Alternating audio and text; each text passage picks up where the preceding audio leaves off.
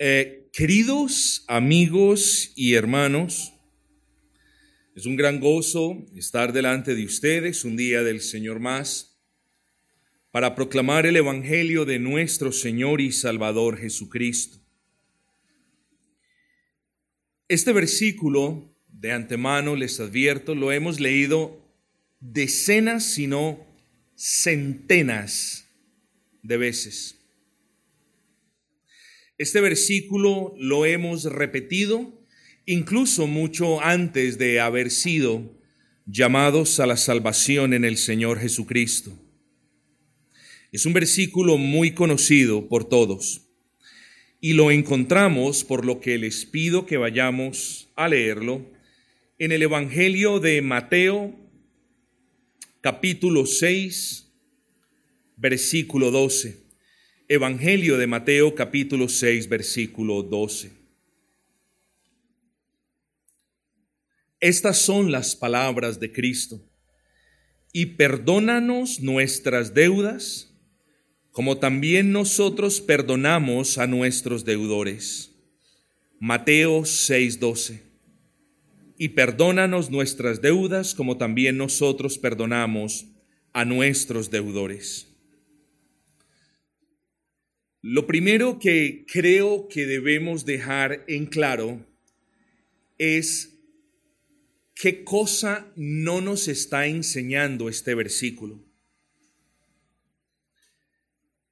Esta no es una enseñanza de algo que usted tiene que hacer para que luego Dios haga algo. Eso es importante que usted lo comprenda. Esta no es una enseñanza de algo que usted tiene que hacer para que Dios haga algo. En otras palabras, el Señor no les está enseñando a sus discípulos a orar de una manera interesada en la que la persona le dice, oye, eh, eh, perdona mis deudas, pero, pero mira porque yo también lo estoy haciendo. Si así la, la persona lo llegase a interpretar, podríamos estar hablando de que puedo ser salvo por algo que yo haga. Es decir, Señor, perdona mis deudas. ¿Por qué? Porque yo también perdono las de los demás. Estaríamos hablando en cierta manera de una salvación por méritos o de una salvación por obras. Así que el Señor no nos está diciendo, oiga, usted tiene que hacer algo, haga esto y lo otro, y entonces usted es salvo. No, tengamos cuidado que este versículo, repito, no nos habla de esto. Primero recordemos, mis amados, que esta es una oración para creyentes.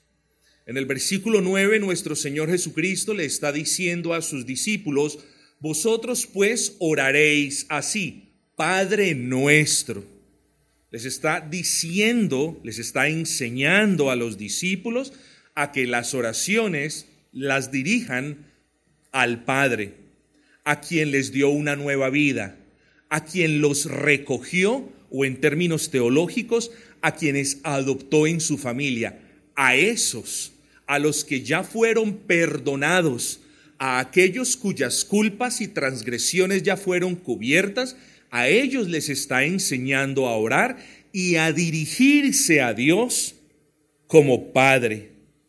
No quiero desviarme del propósito de este sermón, pero quienes no han creído en Cristo en realidad no tienen un Padre, tienen un Creador y tienen un juez. Ojo con lo que les dije. ¿Por qué lo dije? Bueno, porque cuando el Señor, el Dios omnipotente, concede una nueva vida a quienes han creído, Él luego los adopta en su familia. Ya ellos pueden referirse a Dios como mi Padre que está en los cielos. Pero quien se rehúsa a creer en Jesucristo no puede hablar de un Padre, tiene que hablar de un juez que está airado contra el pecador todos los días. Esto lo digo no para que usted se sienta mal, sino que esto lo digo para que usted no esté engañado. Yo lo quiero instruir a usted y es bueno que usted preste atención. Así que esto es para creyentes. Segundo, esta oración habla de dos cosas. De lo que el creyente debe hacer por la gracia de Dios ¿Y qué es lo que debe hacer? Debe perdonar a otros. Y también me habla de lo que Dios por gracia hace en el creyente arrepentido. ¿Qué hace Dios por gracia en el creyente arrepentido? Pues lo perdona. Entonces lo que esta oración en realidad nos está enseñando, mis amados, es a venir con una limpia conciencia delante de Dios, pues como creyentes no podemos pretender que Dios perdone nuestros pecados cuando alguno de nosotros se niega, se rehúsa a perdonar los pecados de nuestros hermanos. Esta es una oración para creyentes y el punto es, ¿me puedo presentar delante de Dios a que me perdone mis pecados si yo me he rehusado? a perdonar a otros hermanos. Ese es el punto que nos examinemos. Habiendo hecha esta aclaración, creo que existe otra cosa muy interesante en esta parte de la oración. Que hay un pasaje paralelo en Lucas 11. No vamos a Lucas 11, pero quienes estén anotando lo pueden hacer.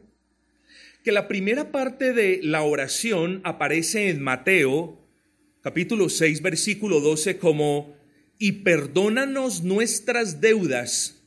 Pero en el pasaje paralelo del capítulo 11 de Lucas aparece como, y perdónanos nuestras ofensas o nuestros pecados. Deudas en Mateo y pecados en Lucas. ¿Existe un problema en la traducción? ¿Se contradicen los evangelistas? Quizás habla Mateo de una cosa y Lucas de otra muy diferente. No en realidad. Porque a la luz de la palabra de Dios, sus pecados se cuentan como enormes deudas que usted algún día tendrá que pagar. Y tenga cuidado con esto, porque algunas personas se acostumbran de manera obscena a endeudarse. Y peor aún, se acostumbran a endeudarse y a nunca pagar lo que deben.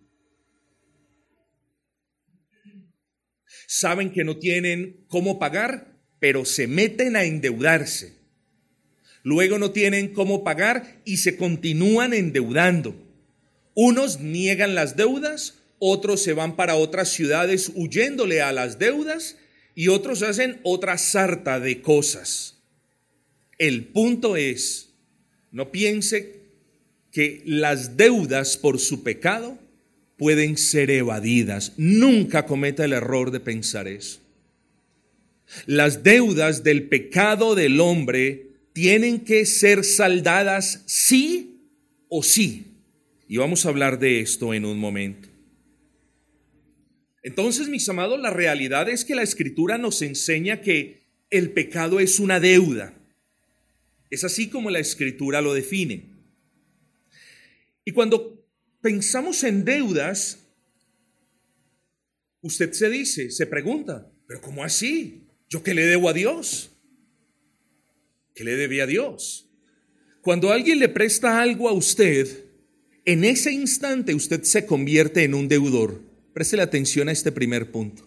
Cuando alguien le presta algo a usted, usted se convierte en un deudor. Eso que usted tiene no es suyo. Eso que usted usa para su beneficio no es suyo. Lo que pasa es que, como no nos lo reclaman de vuelta, creemos que es nuestro.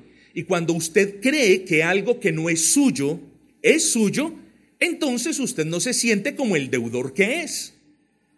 Pero quiero que entienda el primer punto. Cuando alguien le presta a usted algo y usted lo usa, se beneficia, ¿eh? usted, usted se convierte en deudor. Y piense tan siquiera, y podría nombrar miles de estos argumentos, pero piense usted en el aire que usted respira en el aire que usted respira y con el cual puede vivir. Piense usted en la vida. Dios no le ha regalado la vida para que usted haga la vida o con la vida lo que a usted le venga en gana. No lo ha hecho así Dios. Dios le ha prestado la vida para que usted la emplee buscando alabanzas y gloria para Él.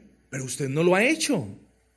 Usted respira el aire que Dios creó, se beneficia del aire que Dios creó todos los días y la vida que Dios le ha prestado usted la utiliza para todos menos para la gloria del nombre del Altísimo. Qué ironía. Dios le da vida a usted y usted la utiliza para todo menos para buscar su gloria y su alabanza. Y con la vida que Dios le ha dado, también le ha prestado salud. Probablemente le ha prestado salud para que usted trabaje y sostenga a sus seres queridos. Pero ¿qué es lo que ha hecho usted? Usted le ha robado la gloria a Dios.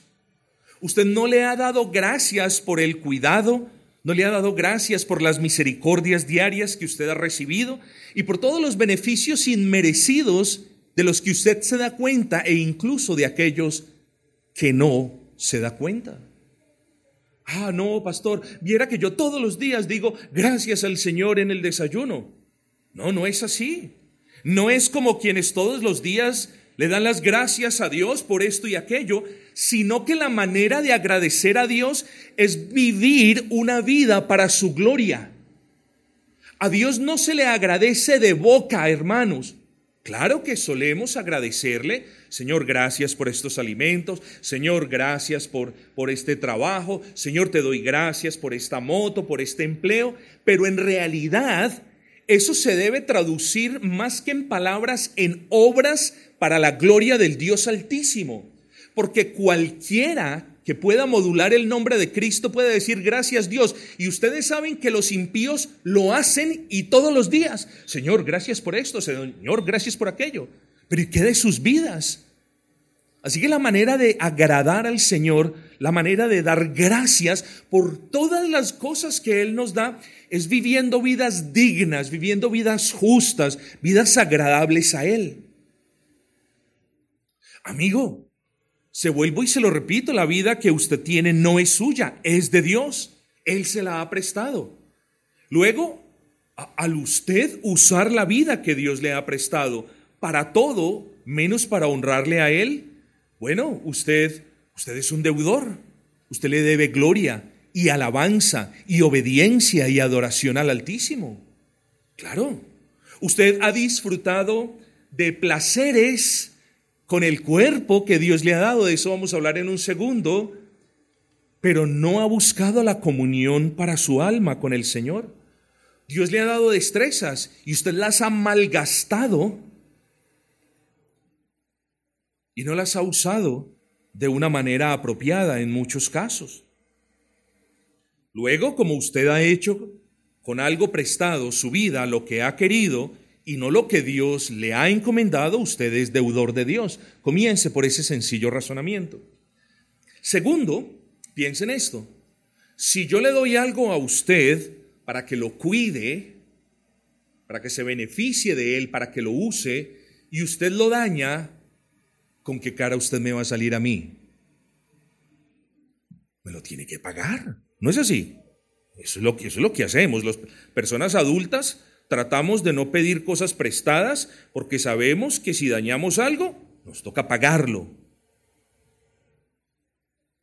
Aquí el problema, mi amado, es que Dios le ha dado algo a usted, usted lo ha dañado y el problema es que usted no tiene ni cómo repararlo ni cómo pagarle a Dios el daño que usted ha hecho. Dios le ha dado a usted un cuerpo para que aloje su alma, lo más preciado que tiene usted, que es su alma. ¿Y qué es lo que ha hecho usted? Usted ha deshonrado ese cuerpo como ha querido. Quizás alguien lo cambie por dinero, quizás alguien lo maltrate con vicios y quizás otras personas se hayan dedicado a hacer con sus cuerpos otras cosas que los han dañado y no tienen con qué pagarle a Dios, ¿cómo van a reparar ustedes lo que Dios les ha dado? ¿Cómo van ustedes a pagar esa, esa deuda que tienen? Bueno, Pero además del cuerpo, les le, le ha dado a cada uno de ustedes un alma. Y lo hemos dicho muy a menudo y ha adornado esa alma con tremendas facultades y con enormes capacidades. ¿Y qué es lo que ha hecho usted? Usted también ha maltratado su alma. Usted ha llenado su mente quizás de argumentos filosóficos, de cuestiones humanistas. Usted ha estado más pendiente de, leer cualquier suerte de cosas que la palabra del Señor, que es el alimento para su alma. Usted ha privado su alma del alimento que necesita su alma. Usted ha dañado su cuerpo con el pecado, pero ese pecado también ha dañado su alma. ¿Cómo le va a responder usted a Dios por eso? ¿Cuánto le va a pagar usted a Dios por eso?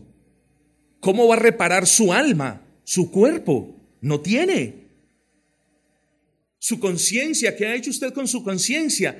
Ha tomado el martillo de su pecado y la ha martillado a más no poder, la ha dañado ya. Tanto así que su conciencia no funciona de la manera como fue diseñada, en el sentido de que usted la ha aporreado tanto que su conciencia ahora no le recrimina tanto por el pecado, ahora prefiere callar para no ser golpeada más. Usted ha dañado su alma. Luego usted es deudor de Dios por haber hecho esos daños tan grandes y tan irreparables. Tercer punto, piense en el honor, en la majestad, en el respeto y en la honra que una persona tiene. Cuando usted no le da a un dignatario, a alguien digno de honra, de honor, cuando usted no le paga esa honra o ese honor, usted se convierte en un deudor Amigos, Jesucristo es el nombre que es sobre todo nombre. Jesucristo es el Rey y el Señor y no hay nadie que salve fuera de Él. Jesucristo es el Rey de Reyes y Señor de Señores y Él es el más poderoso y Él es el más grande y Él es el más digno y Él merece ser adorado porque es Dios tan poderoso, tan eterno, tan glorioso, tan maravilloso y tan lleno de gracia como el Padre y como el Espíritu Santo. Pero de nuevo, ¿qué ha hecho usted? Usted no se ha sujetado al señorío de Cristo. ¿Qué significa eso? Que usted no ha vivido de una manera cristiana. ¿Qué ha hecho usted con la honra y con el honor de Cristo? Usted no ha rendido ni ofrendado honor y alabanzas a Cristo. Usted no ha honrado a Cristo y hoy le doy una noticia que el que no ha honrado a Cristo tampoco honra al Padre. Porque está escrito en Juan 5:23, el que no honra al Hijo, es decir, a Cristo, no honra al Padre. Y recuerden lo que dice también el Salmo 2 en su versículo 12 honrad al Hijo para que no se enoje el Padre y perezcáis en el camino. Pero usted no lo ha hecho. Usted no ha venido delante de Cristo y no se ha humillado a Cristo y no le ha pedido perdón a Dios Padre en el nombre de Cristo. Y usted el nombre de Cristo lo ha tenido como un profeta más o como un buen santo que hizo muchas cosas buenas, pero no lo ha tenido como el Dios que es y como el Señor que el Padre nos envió a gobernar nuestras vidas. Entonces, usted es deudor de Dios. Primero, ya lo, lo dijimos, primero, Dios le presta la vida y usted con ella hace lo que quiera. Dios le ha dado cuerpo y usted con su cuerpo ha hecho lo que quiera. Dios le ha dado alma y usted no se ha ocupado de su alma. Cristo es digno de loor y de alabanza si usted no se ha rendido al nombre delante de Cristo.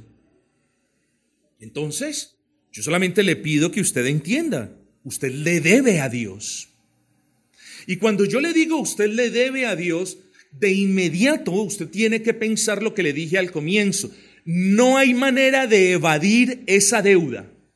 Así que lo que usted debe pensar es, ok, yo le debo a Dios, luego, ¿cómo se va a saldar esa deuda?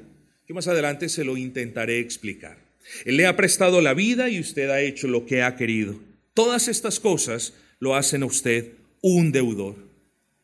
Pero hablemos de esa deuda, queridos amigos, porque esa deuda tiene características similares a la deuda de las personas irresponsables que, no contentos con estar endeudados, siguen adquiriendo más y más deudas sabiendo que no tienen con qué pagarlas.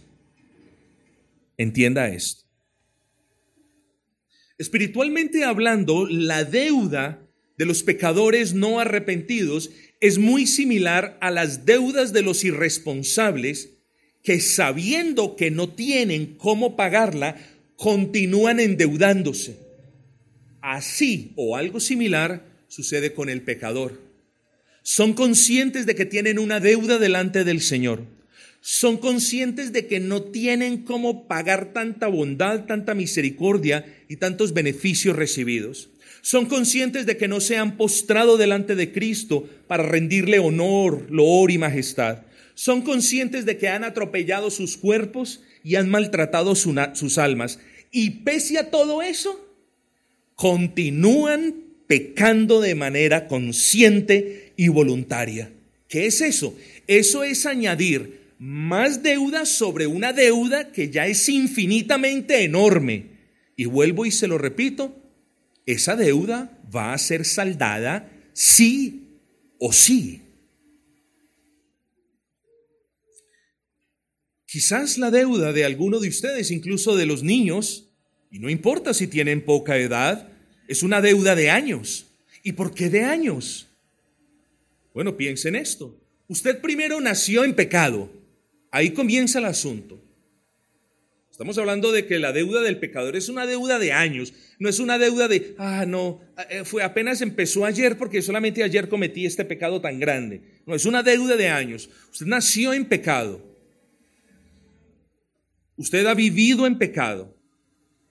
La deuda de hecho tiene los años que usted tiene, pero como Dios no le ha demandado aún el pago por esa deuda, usted piensa una de las siguientes tres cosas. La deuda caducó. Mm, siquiera. Cuando, cuando usted ve que pasan los días y los meses y su pecado sigue sin ser castigado, a usted se le empieza a olvidar que está endeudado con un Dios.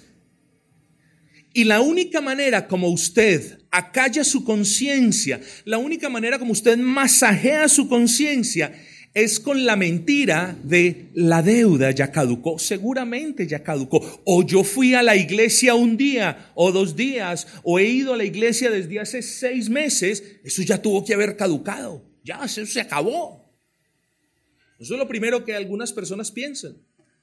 Y lo segundo, a Dios se le olvidó esa deuda.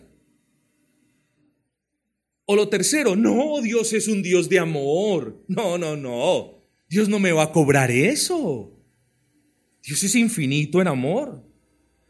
Pero amigo, yo quiero decirle con mi corazón que Dios no es como un banco, ni como una entidad crediticia que prefiere recuperar una fracción de la deuda que perderla toda. Dios no es así, hermanos. Toda la justicia tiene que ser saldada. La justicia de Dios nunca puede ser burlada y el precio por la deuda tiene que ser pagado. Así que nunca piense que no, no, la deuda caducó o Dios es tan bueno que no me la va a cobrar. No se engañe a usted mismo. Pero en segundo lugar, esa deuda no solamente es vieja, sino que es una deuda muy grande. De hecho, la deuda ha venido creciendo desde que usted fue concebido. Puede que usted no lleve la cuenta. Se acordará de los pecados más escandalosos, de los más repudiables, de los más obscenos, pero no de todos los pecados. Y es que Dios no le demanda el pago por los pecados más groseros o más escandalosos, sino por todos los pecados, todos. Imagínese, ¿cuántos años tiene usted y todos los días pecando si es que no ha venido a Cristo? Así que es una deuda vieja, grande, y, y es una deuda muy justa porque Dios no le va a cobrar intereses por los pecados. Dios le demandará a usted el pago por los pecados y por nada más que los pecados. Así que esté tranquilo, al menos intereses no le van a cobrar, pero sí le van a cobrar por todos y cada uno de sus pecados, de las palabras inoficiosas, de las palabras que mataron, de las palabras que destruyeron, de los pensamientos obscenos, de las obras impúdicas, de los robos, de los adulterios, de todo. Por todo eso, sí, Él va a demandar el pago.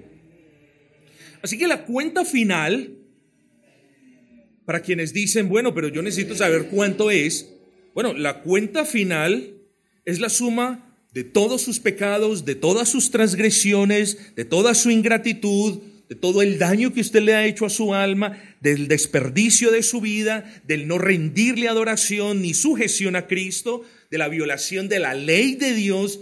Esa es la cuenta final. ¿La va a pagar?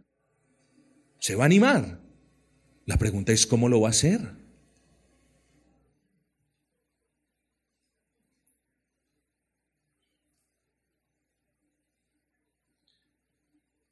Su deuda, entonces, se lo repito, mi amigo, su deuda por el pecado es una deuda de años, es una deuda grande, es una deuda justa y es una deuda que siempre será saldada. Note esto, que esto es importante. Siempre será saldada. Es decir, el pago por su deuda a causa del pecado es un pago que Dios recibirá sin falta y sin demora. En este asunto de su deuda para con Dios, no es como en el banco, se lo repito, que el banco pierde por recuperar algo. No, en este asunto Dios siempre gana y el pecador que no se arrepiente ni cree en Jesucristo siempre pierde. Créame lo que le estoy diciendo. Personas llegan a acuerdos, los bancos borran parte de la deuda, le dicen al deudor, solo págueme lo que pueda o págueme esto eh, y quedamos en paz, pero no es así con Dios. Porque Dios no va a renunciar a aquello que sacia su justicia. Y lo único que puede saldar esa deuda es su muerte, amigo. Préstele atención a eso. Es lo único. Es lo único que puede saldar su deuda, la muerte.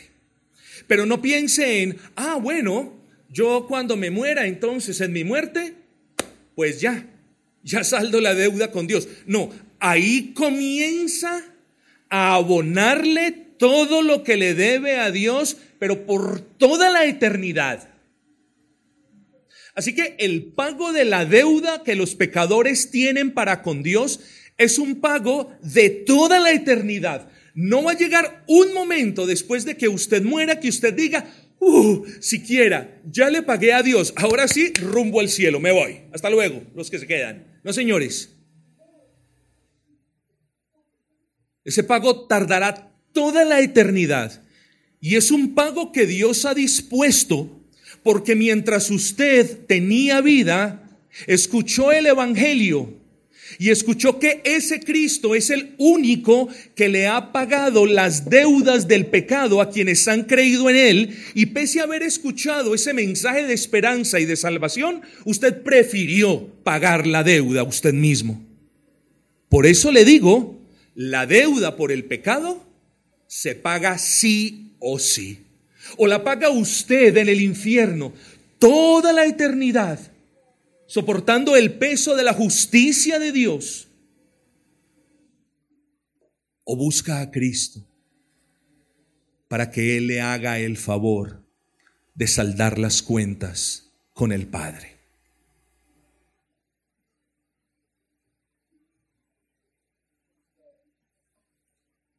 ¿Cómo pagaré yo esa deuda? Bueno, el problema es que nadie tiene para prestarle justicia. Usted no se puede acercar a su hermano cristiano y decirle, ayúdeme delante de Dios, interceda. Otra cosa es que eso lo hacen muy a menudo. Buscan a los cristianos porque piensan que los cristianos tienen algún poder especial, porque cuando ellos oran entonces las cosas pasan.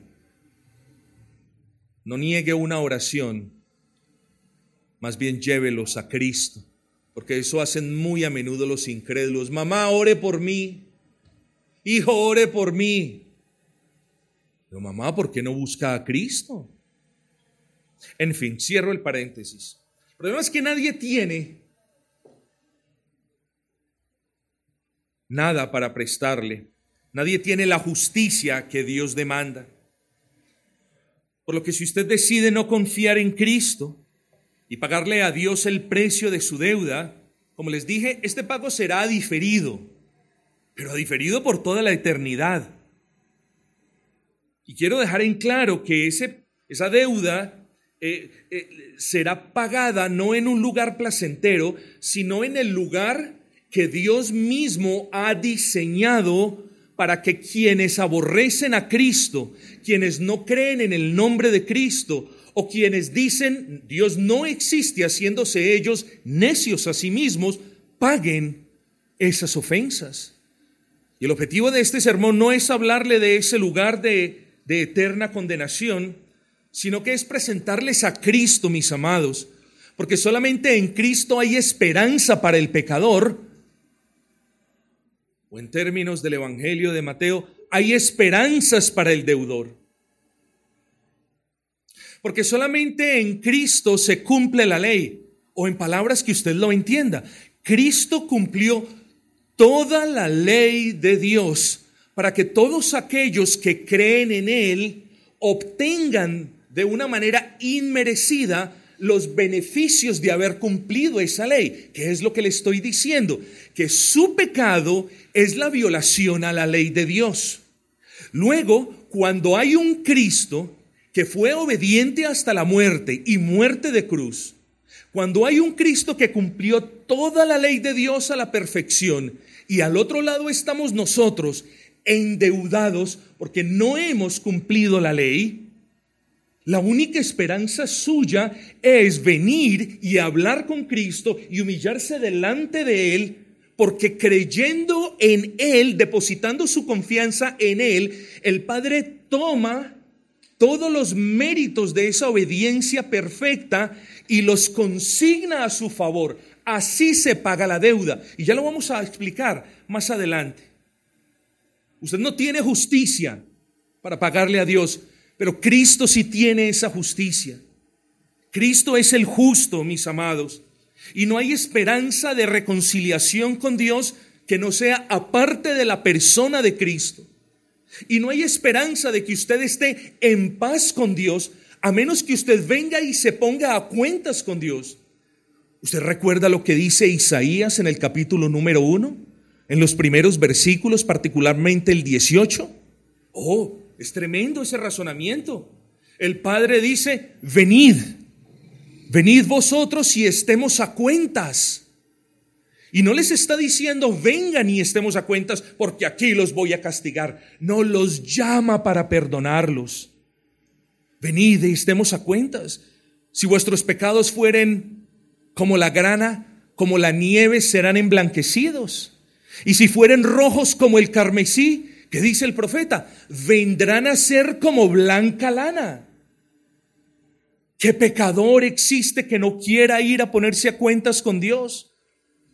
Mire su pecado, mire la magnitud de la deuda impagable que usted tiene con el Señor y busque a Cristo de nuevo, porque solamente en Él hay esperanzas. Nadie lo puede ayudar. Nadie tiene para prestarle obediencia y si alguien tiene, dicha obediencia no es perfecta, por lo que usted quedaría debiendo la obediencia perfecta. Nadie tiene. Solamente hay esperanzas en Cristo. Usted necesita darse cuenta, mi amado, que lo que demanda el Padre por esas deudas es muerte. No, pero es que Dios no pues que es bueno. Claro, Dios es bueno y es eternamente misericordioso. Dios es tan bueno que usted mereciendo morir vive el día de hoy. Póngalo de esa manera. Pero Dios demanda muerte porque está escrito, la paga del pecado es la muerte. Pero ¿por qué me tiene como culpable? Porque está escrito, Dios no tendrá por inocente al culpable. Note que la única esperanza es que usted crea en el Señor Jesucristo y se presente delante del Padre diciendo, Señor, perdona mis deudas, Señor, perdona mis ofensas. Es la única esperanza. Pero así como está escrito, que la paga del pecado es la muerte, tenga esperanza, pecador, porque también está escrito que la dádiva de Dios es vida eterna en Cristo Jesús. Luego entienda esto, el Padre concede dádivas especiales a quienes merecen la muerte por sus pecados. Si alguien nos diera dádivas en una plaza, o en nuestros barrios, bajaríamos de inmediato y haríamos la fila. Y no nos importa si nos mojamos un poco, pero vamos por esos regalos. ¿Cuánto más por el regalo más grande que usted puede tener, que es la reconciliación con Dios? ¿Cuánto más cuando el ofrecimiento del Evangelio es que si usted cree en el Señor Jesucristo, sus deudas quedan subsanadas por completo?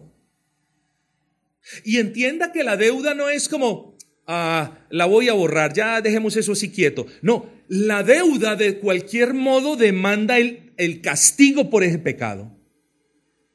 Pero cuando usted viene a Cristo y cree en Cristo, porque ese Cristo es la segunda persona de la Trinidad, el Dios encarnado, que vivió de una manera perfecta, que vivió como usted no puede vivir, pero ese Cristo también es hombre perfecto, porque quien tiene que pagar con los pecados de quienes creen en Él, para así reconciliarlos con Dios, tiene que ser de carne y hueso, porque Él tiene que sentir el dolor del castigo de Dios. Y ese Cristo, en el que yo le estoy llamando a creer, tomó su deuda y subió a la cruz con esa deuda.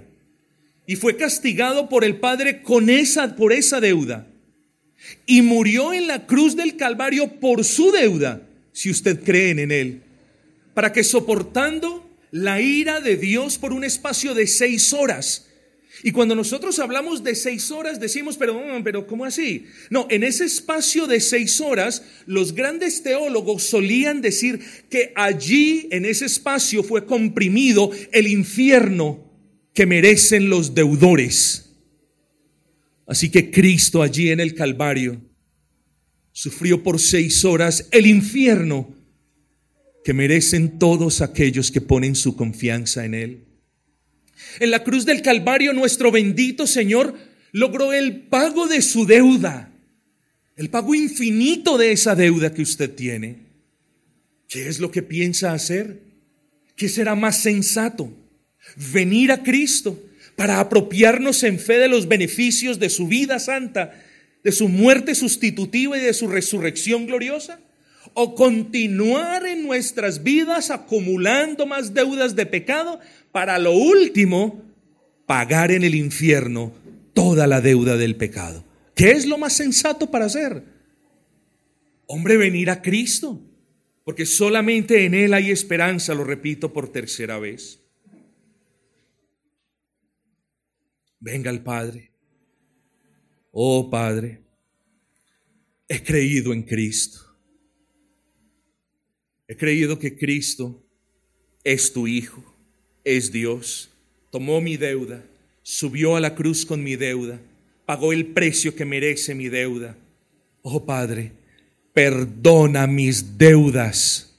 Pero no perdónala, Señor, porque yo estoy haciendo esta buena obra. O no perdónala, Señor, porque yo estoy haciendo esto bueno. Esto tiene que contar. No, perdona mis deudas, Señor. Porque he creído en el nombre del unigénito Hijo de Dios Perdona mis deudas, Señor, porque he creído en aquel que murió en la cruz del Calvario por mí. Perdónalas, Señor.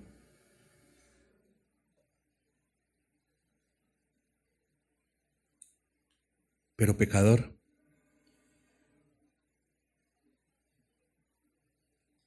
Si no quieres venir a Dios y si no quieres ponerte a cuentas con Él, si no quieres los beneficios de quien muere para pagar las deudas de los pecadores, si eso no quieres,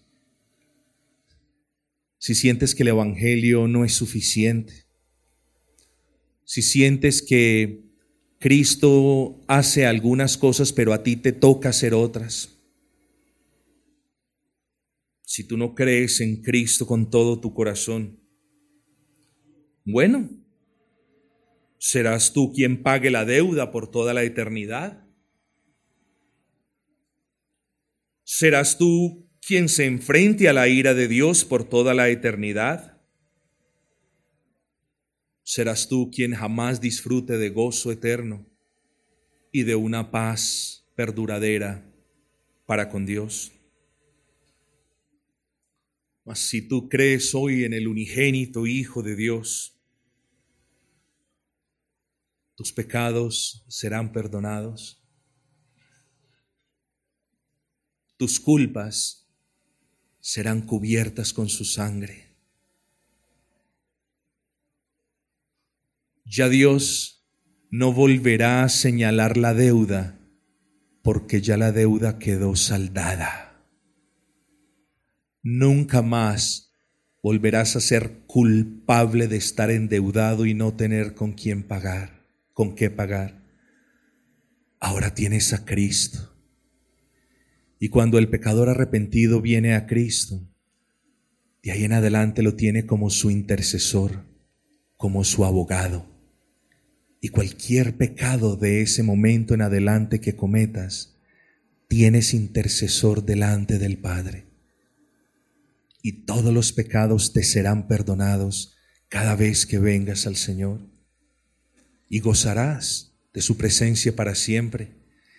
Y cuando mueras morirás en paz, porque sabrás que no vas a partir a pagar una deuda por toda la eternidad, sino que partes a su presencia, a deleitarte con Él para siempre. Delante de ustedes pues pongo la vida y la muerte al deudor intentando pagar una deuda impagable y al Cristo que subió a la cruz del Calvario para saldar esa deuda. ¿Qué vas a escoger?